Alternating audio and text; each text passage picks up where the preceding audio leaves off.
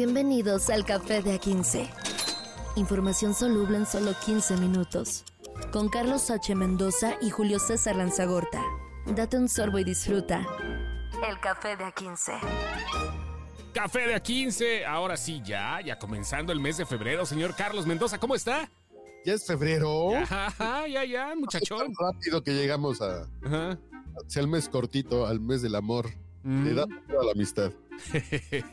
ya estamos en este mes, el segundo del año, y viene bueno el proceso, hombre, ya con un montón de cosillas por ahí pendientes que nos tienen acá en ascuas a todos los ciudadanos de eh, eh, Estados, de los Estados Unidos mexicanos, porque vaya que se está poniendo sabroso esto, ¿no? Y bien que lo digas, ¿eh? porque ya se acabó enero, estamos en febrero, marzo, abril, mayo. Estamos a cuatro meses de que comiencen, de que comiencen, de que vayamos a votar. Estamos a Sí. cuatro meses, no es nada. No, A mí se me fue en un, en un suspiro. ajá. Estamos acercando a la recta de esto que es. Yo, yo digo que se va a poner bueno, ¿eh? Sí, como no, se va a poner buenísimo. Se va a poner bueno. Sí, claro. Y no nada más por los resultados del Ejecutivo, ¿eh? estamos hablando del legislativo, de la repartición de partidos, de todo lo que va saliendo, que seguramente eh, tendrá algunas cosas hasta chuscas, diría yo. De otro lado, va a estar peligroso por todo lo que ha sucedido en cuanto a la... eh, A la manifestación del narco, güey, que se está poniendo muy pesado todo ese asunto y creo que sí va a ser un punto de inflexión en estas elecciones. Yo creo que se va a poner rudo por los chingados que se van a dar durante las campañas, en las elecciones y después, después algo va a pasar muy divertido. Mm. No me pregunte cómo lo sé, yo nomás lo sé. Ok, el pitonizo. Ayer hablábamos, ayer hablábamos de lo que pasaba con el licenciado Andrés Manuel López Obrador, el reportaje que salió acerca de la DEA y de lo- eh, las investigaciones que había tenido en el 2006 cuando supuestamente eh, fue eh, apoyado por el cártel de Sinaloa para la campaña a la presidencia cuando estaba compitiendo contra Felipe Calderón. ¿Ok? Así es, es correcto. Y el presidente de la República tenía que responder. Es normal, tiene su foro, ni modo que no lo hiciera. Bueno, muchas veces no lo hace, pero sí lo hizo esta vez y vamos a escucharlo. ¿Te parece? ¿Qué dice don Andrés Manuel López Obrador? calumnia. Están, desde luego, muy molestos eh, y eh, lamentablemente la prensa, como hemos visto, no solo en México, en el mundo, está muy subordinada al poder. En el caso de Estados Unidos, tiene mucha influencia el Departamento de Estado y las agencias en el manejo de los medios. Y aquí también. Pero este no hay ninguna prueba. Eh, son unos viles calumniadores, aunque los premien como buenos periodistas. Acuérdense que a García Luna lo nombraron, creo que el mejor policía del mundo allá en Estados Unidos. Y le han dado premios Nobel a represores.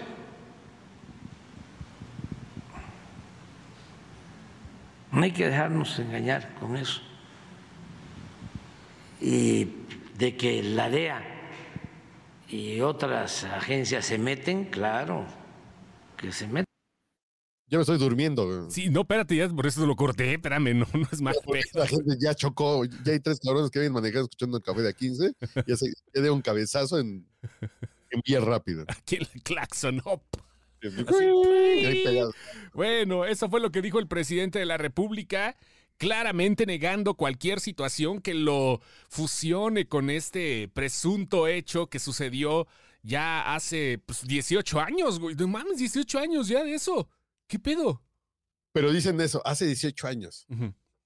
Y ustedes no sacaron lo de Colosio de hace 30, pues cada quien saca lo que le conviene, aunque hace mucho o poco tiempo y cuando dicen, es que es de oídas, es que la DEA no es confiable, es que bla, bla, bla, Ujú. es de- no es lo mismo que pasaba con el caso de García Luna.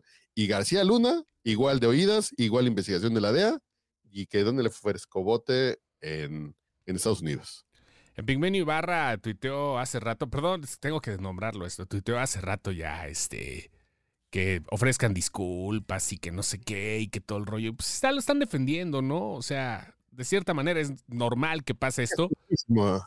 Yo hace ratito estaba escuchando a Fernández Noroña con Pepe Cárdenas y decía que, que no tiene sustento, que, que hasta el mismo reportaje dice que se cerró la, la, la investigación porque era difícil de comprobar. Pues sí, es bien difícil, Pues sí. pero, pero en el caso de García Luna, todo fue justificable. En el caso de García Luna, lo que escribía Anabel Hernández era confiable, la DEA era confiable. Hoy pues, dicen que no es confiable. Pasamos, pasamos a otro nivel, señor, pasamos a otro nivel el día de hoy. Y a la de A20. A la de A20.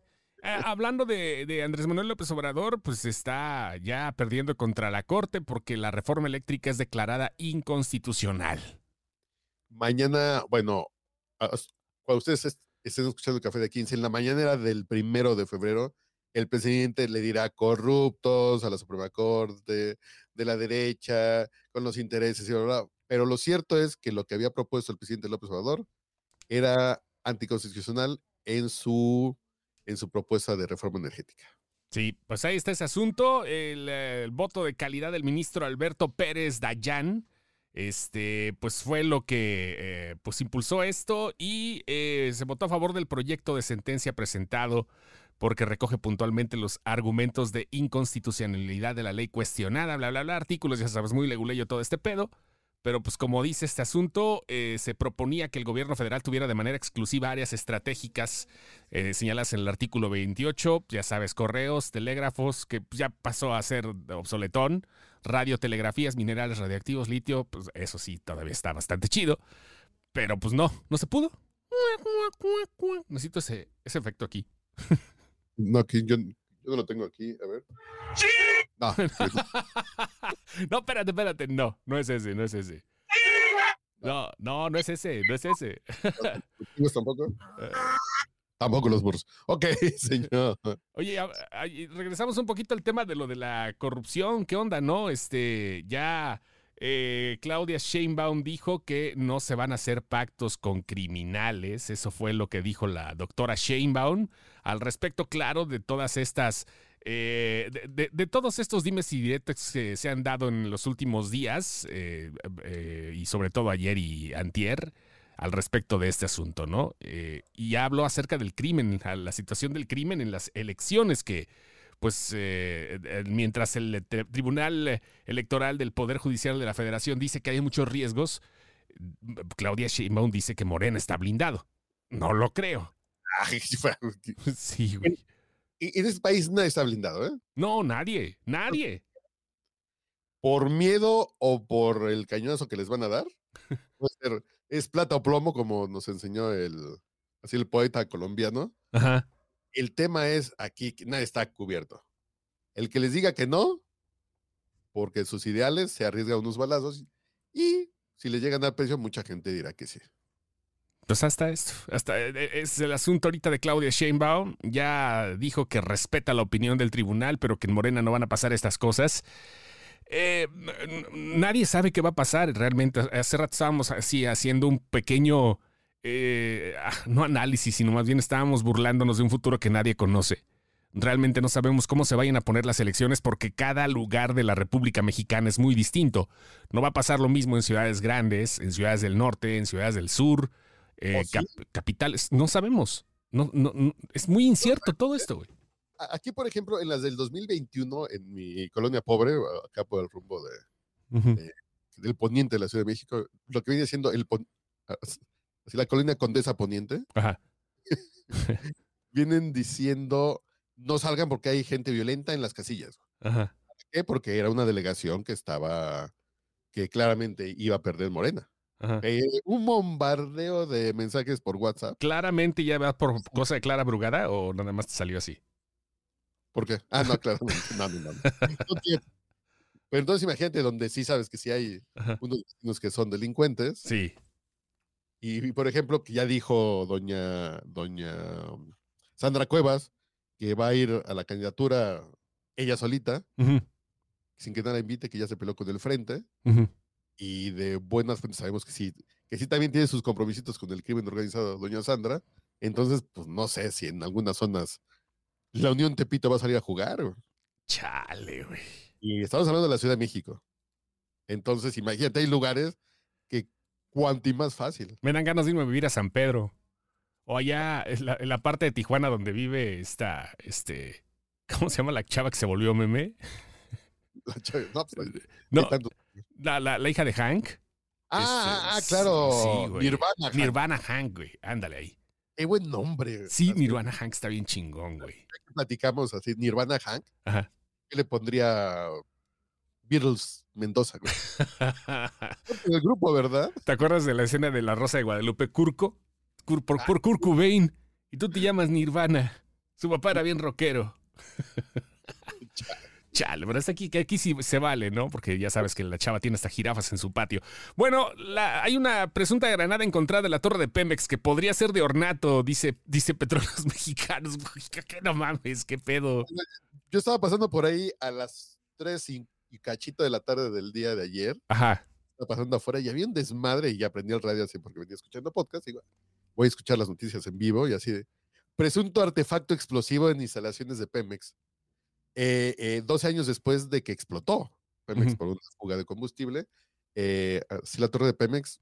Pero lo primero que pensé, en serio estabas en nivel cortina de humo, saquen una granada de adorno y vamos a hacer un pinche pedo para que hoy no estemos platicando de, del hashtag narcopresidente que estuvo todo el día dando vueltas. Todo el día, todo el día. Y obviamente también hubo por parte de la defensa, ¿no? De la, de la 4T. Este, pero sí hubo hashtags muy pesados. Este, vaya, así, así es esto en las redes sociales. Pero sí es lo que sucedió, una granada presunta de ornato. O sea que desde las que estaban en el escritorio, seguramente de ahí de un ingeniero, bla, bla, bla, ¿no? Este, de un jefe de seguridad de Pemex la dijo, pues aquí la pongo para ver qué pedo". la voy a ver aquí. Pero vaya, es lo que sucedió y este y vamos a ver este tipo de noticias aquí, de las insólitas, de las que salen de repente en la sección viral de RT Noticias y todo eso, ¿no? O sea, porque se va a ¿Se poner cañón. ustedes de el artefacto explosivo que le tronó a doña Citlali Hernández en su Ah. cuando comenzó este gobierno? Sí. ¿Qué pasó con eso? Nada. Yo sigo diciendo que era una bolsa de donas bimbo, de esas que vienen con, con azúcar glass, y se, y se chingó 20 y le dio un pinche coma y le explotó la bolsa en la cara, pero Ajá. no nada. No, no se supo nada. Y fue un desmadre así de explosivo. Nunca dijeron Chale. Bueno, en fin. En. Ya para terminar, café de A15, este, hay dos notas. ¿Nos vamos con la de Universal o nos vamos con la del gringo que está esperando el primer habitante de Bitcoin City? ¿Qué tal? Dale la de Universal. La de Universal. Bueno, eh, sucede que ya se peleó TikTok, que es la reina de las plataformas actuales, con Universal Music. Y eh, esto conlleva algo muy especial. A partir de hoy, se supone que ya no habría más TikToks ni música de varios artistas de la disquera, que es una de las más importantes del mundo, porque además de disquera es sello discográfico y está este, un acuerdo que se vence ya y se están tirando mierda entre TikTok y Universal, primero por la inteligencia artificial y después porque están diciendo que no hay apoyo entre los artistas. Primero dice eh, Universal que TikTok no los apoya que ellos sí quieren y TikTok dice lo contrario, que se están, que se están contradiciendo. Es un desmadre, pero esto está al, al- al punto de que se va a convertir en, una, en, un punto de inflexión de la industria discográfica y del entretenimiento, güey, porque mil millones de usuarios de TikTok está muy cabrón que les quiten todo, toda la música de los duetos, de los bailes, de los fondos de sus, de sus TikToks de un día para otro. Sí, y, y Universal es la más perra con el tema de los Sí. derechos. Uf, Tiene un canal de YouTube, ajá, eh, que Universal es la primera que levanta la mano sí, y está bien pendiente de ese tema. Y por ejemplo, en TikTok hay otras broncas, porque por ejemplo, dicen que, que por un millón de views, TikTok paga entre 20 y 40 dólares. Por un millón de views. Que no es difícil de, no es difícil ya de, de- de- de hablar de eso, ¿eh? De un millón de views es algo sencillo en TikTok ya. Videos cortos y, y mientras Spotify te paga 4 mil dólares por millón de views de una canción. Pues sí. Dices así de, ¿qué hubo, señores? Lo que pasa es que en TikTok no se reproducen completas y TikTok sí Las funciona. completas. Ajá, ¿Mandé? Sí, sí que las canciones no están completas en Sí, TikTok. y aparte de eso, pues, lo, lo que tiene TikTok es que también ha servido mucho de promoción porque hay canciones que no se conocerían si no fuera por TikTok. Así de fácil. Y que han llegado otra vez a los puntos de, de popularidad, como pasó con la del cuate este que iba patinando con su, este, con su juguito de granada. ¿Te acuerdas? La canción. ¿Eh? Hablando de Granada, sí, sí, sí. Sí, hablando de granadas. Justamente. Bueno, eso pasará. Así, por ejemplo, la canción esta de Qué bonitos ojos tienes, Ajá. pues, pues que se volvió viral. Básicamente, don, don, don, ¿cómo se llama tu paisano? Don Daniel, Don Daniel Ayala. allá a lo mejor conocido como Danny Flow, se volvió viral por Qué bonitos ojos tienes con, con Villacat. Y después ya todos nos, y ya todo el mundo se metió a ver qué estaba haciendo ese señor y ya ahorita estamos con martillazo y otras cosas. Martillazo en el. Pero sirve de, de difusión para muchos artistas. Claro. Entonces, lo que se está quejando TikTok es que es desafortunado que Universal Music Group Ajá. haya presentado sus propios intereses sobre la de sus artistas y compositores. Vamos a ver qué pasa en estos días. Se va a poner sabroso este asunto. Y no, hombre, tengo un artículo que pasarte de- buenísimo de acerca de lo de la inteligencia artificial. A ver si ya para el viernes, o sea, para mañana, lo, lo medio analizamos también en el café de 15. ¿Va? Y, y yo te acabo de mandar una foto de, de Jennifer López en bikini.